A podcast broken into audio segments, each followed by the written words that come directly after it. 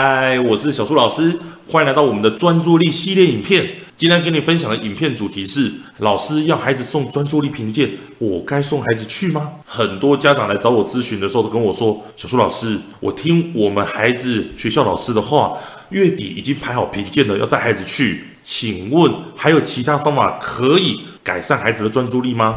我发现我们家长真的非常可爱哦，他们非常尊重老师的专业，并且马上去执行哦，带孩子就去了。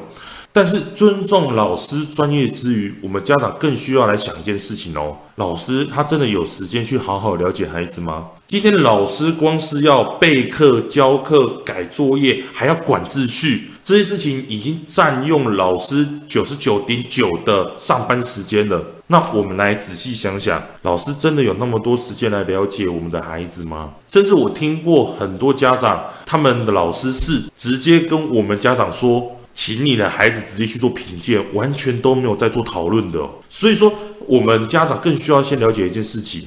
今天不管的评鉴结果如何，孩子的问题真的是问题吗？很多孩子他其实是没问题的，但是被我们大人贴上标签之后，没问题都变成有问题了。而且重点是，你的陪伴才是一辈子啊！所以说，我们回过头来去看待今天老师找我们的时候，我们需要先了解学校的状况。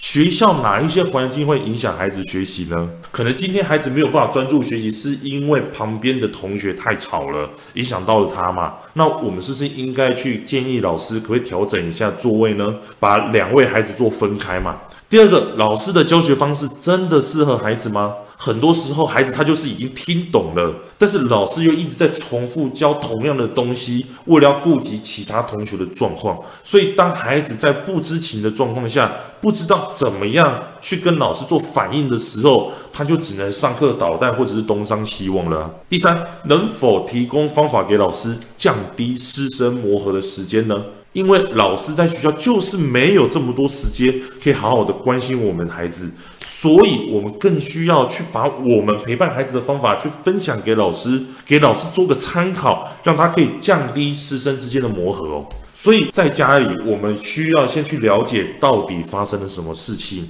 事实的真相到底是什么。当孩子不专注学习的时候，请问孩子当下的想法到底是什么呢？那根据孩子所做的事情跟提出来的想法，他一定有做好的部分。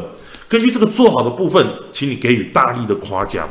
而且有的时候孩子没有办法做好，就是因为目标太巨大了嘛。对孩子来说，就是没有办法完成。那我们更需要把这些大目标拆解成小目标，让孩子逐步去执行。当孩子有做好一咪咪的部分，再回过头来给予孩子夸奖，让孩子可以逐步建立自信心哦。